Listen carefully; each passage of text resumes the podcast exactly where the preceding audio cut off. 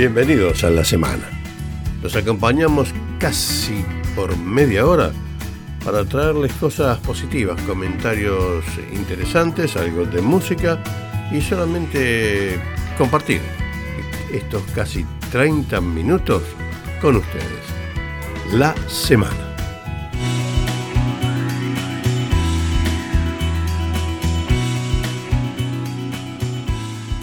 Uno de los grandes temas, por lo menos en, este país, es la reducción de, carbono en, el, la atmósfera, ¿no es cierto?, eh, para proteger el, medio ambiente. Esto es realmente importante, este país eh, tiene un compromiso muy serio con respecto a esto y este gobierno está dispuesto a que ese compromiso se cumpla en la medida de lo posible en la reducción de, de la emisión de carbono. Para eso eh, uno de los procedimientos, aparte de dejar de lado el comentario en este momento relacionado con, la producción eléctrica a través de, la emisión de, carbón por la producción energética generada a carbón justamente, eh, y todo lo que implica el reemplazar el uso del carbón, tenemos la gran cosa que es lo que más realmente eh, más bonito queda, más eh, pintoresco podemos ver, que es el automóvil eléctrico. El automóvil eléctrico es una gran causa, en muchos países ya lo tienen circulando hace mucho tiempo, eh, en Australia hay unos 100.000 vehículos eléctricos en las rutas en las calles, todo eso queda muy lindo, la aspiración de muchos será tener un auto eléctrico, la, aspiración de otros será no tener jamás un vehículo eléctrico y seguir con el, con el normal de combustión a petróleo o lo máximo que podrían llegar a hacer eh, para acercarse al proyecto es tener un coche híbrido. Pero el gran tema no es exactamente este. El gran tema es simplemente qué va a pasar con las baterías de los vehículos cuando pasen los aproximadamente 10 años de, duración de las mismas. Hay que reemplazarlas. Eh, el estudio que hizo la Universidad Tecnológica de Sydney sugiere que unos, unas 30.000 toneladas de baterías de, automóvil, de automóviles eléctricos eh, van a estar por allí rondando para el 2030.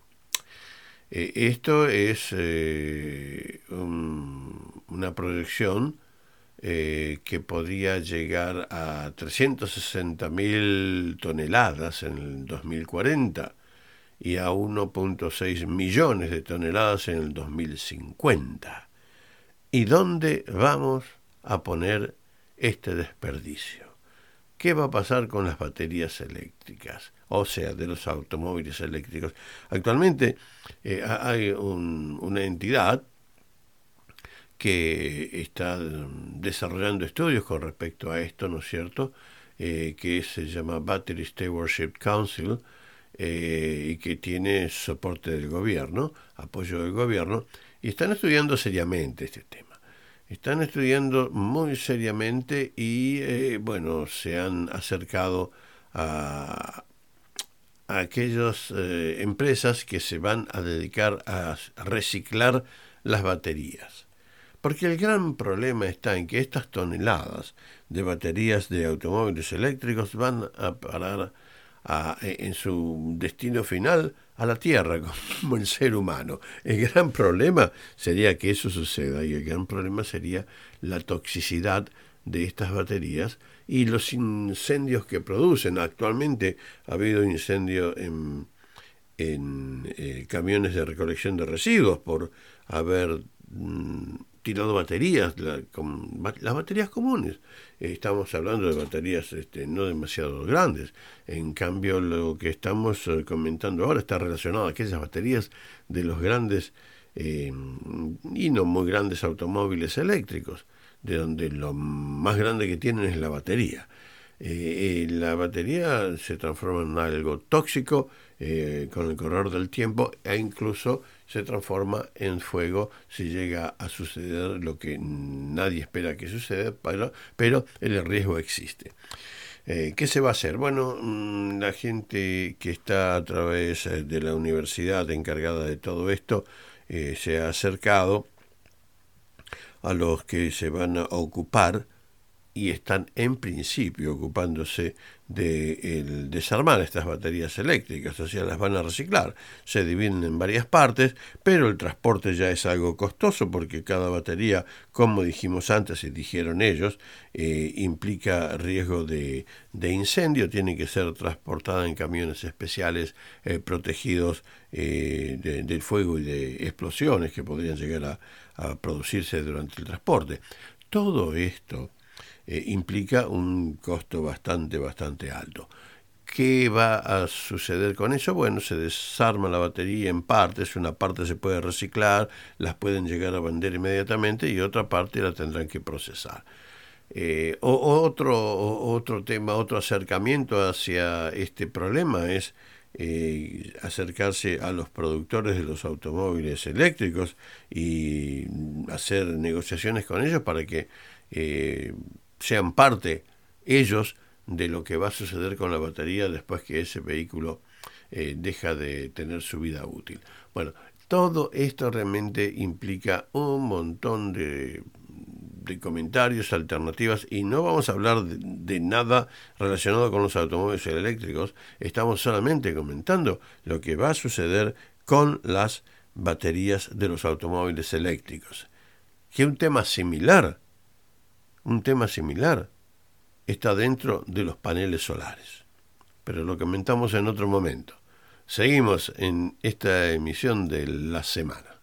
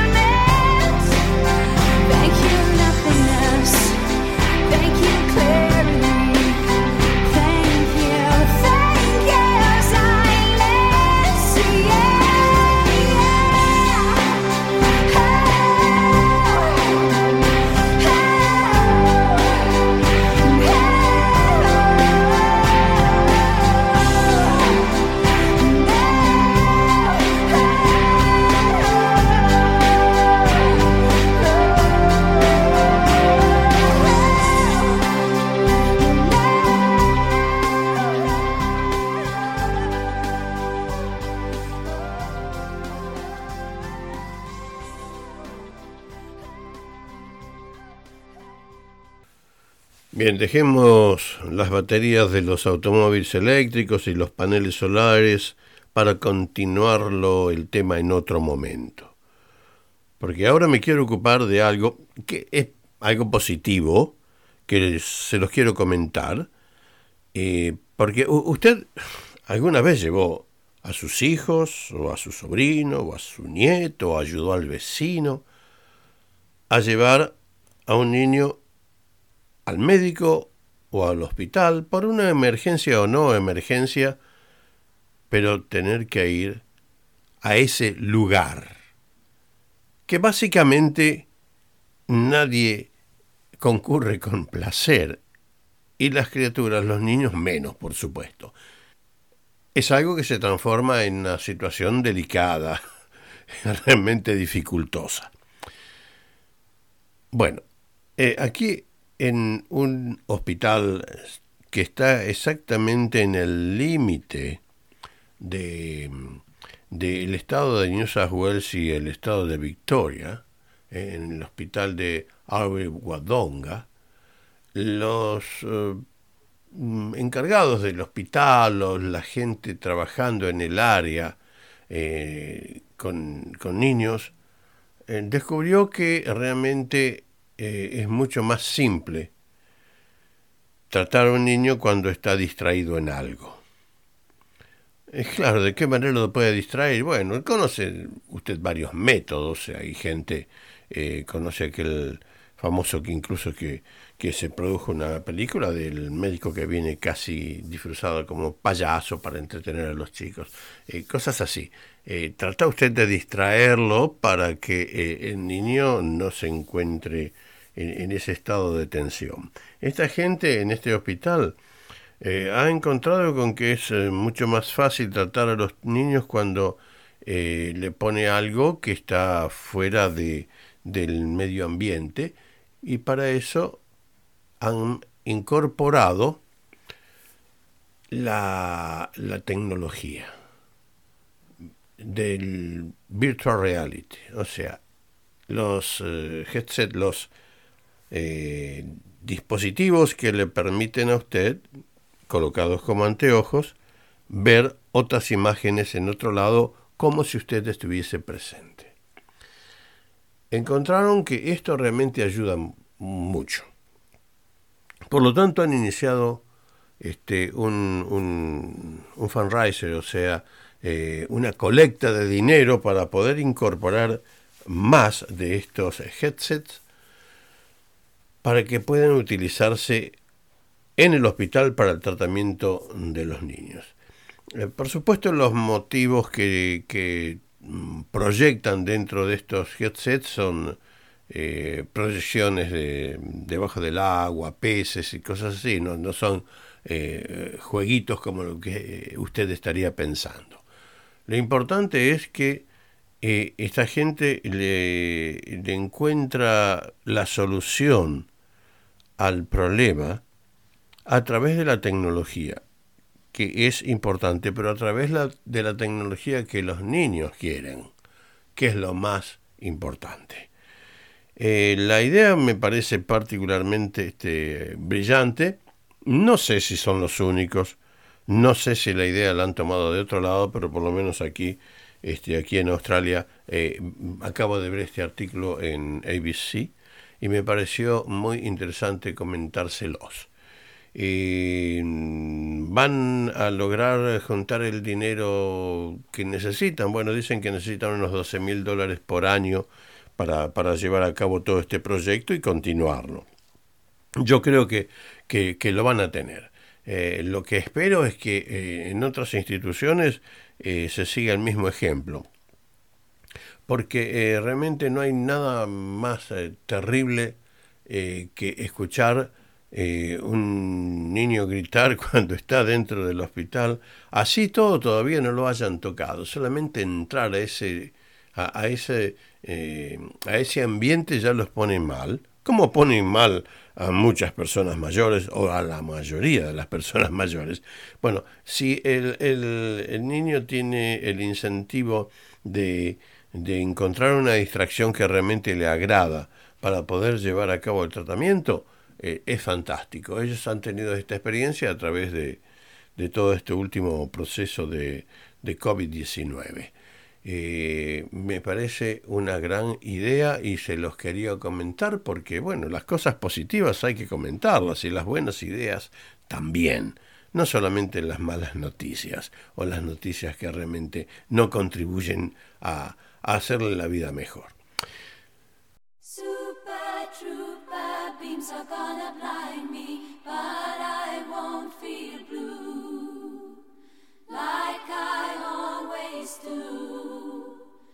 somewhere in the crowd there's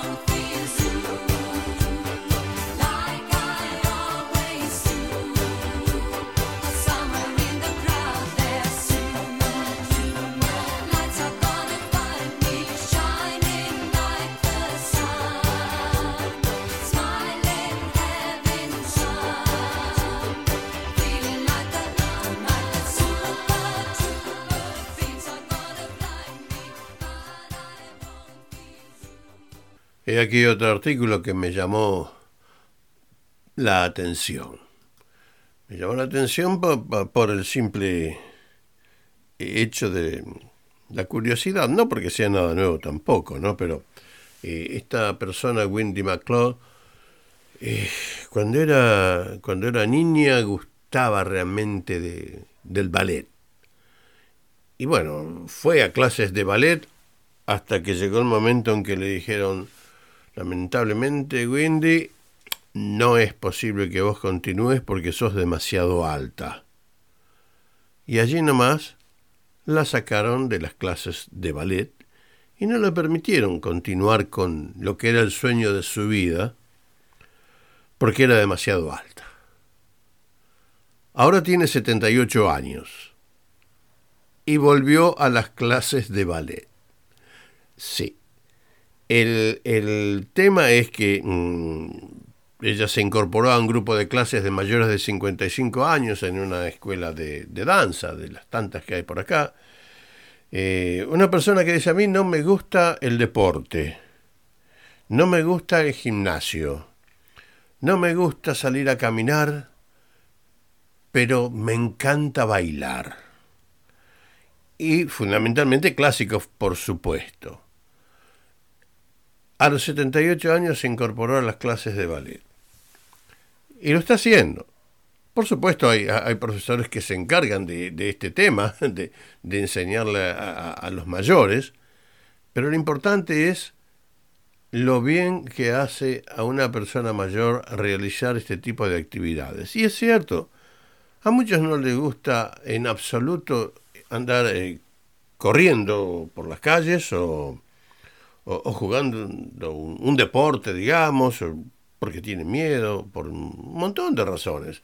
Eh, muchos no, no, no, disfrutan yendo al gimnasio y seguir las instrucciones del instructor, aunque sea personal que usted tenga, porque no son de esas personas. Bueno, yo soy una de ellas, por ejemplo, ¿no? Aunque sí me gusta salir a caminar, eh, andar en bicicleta.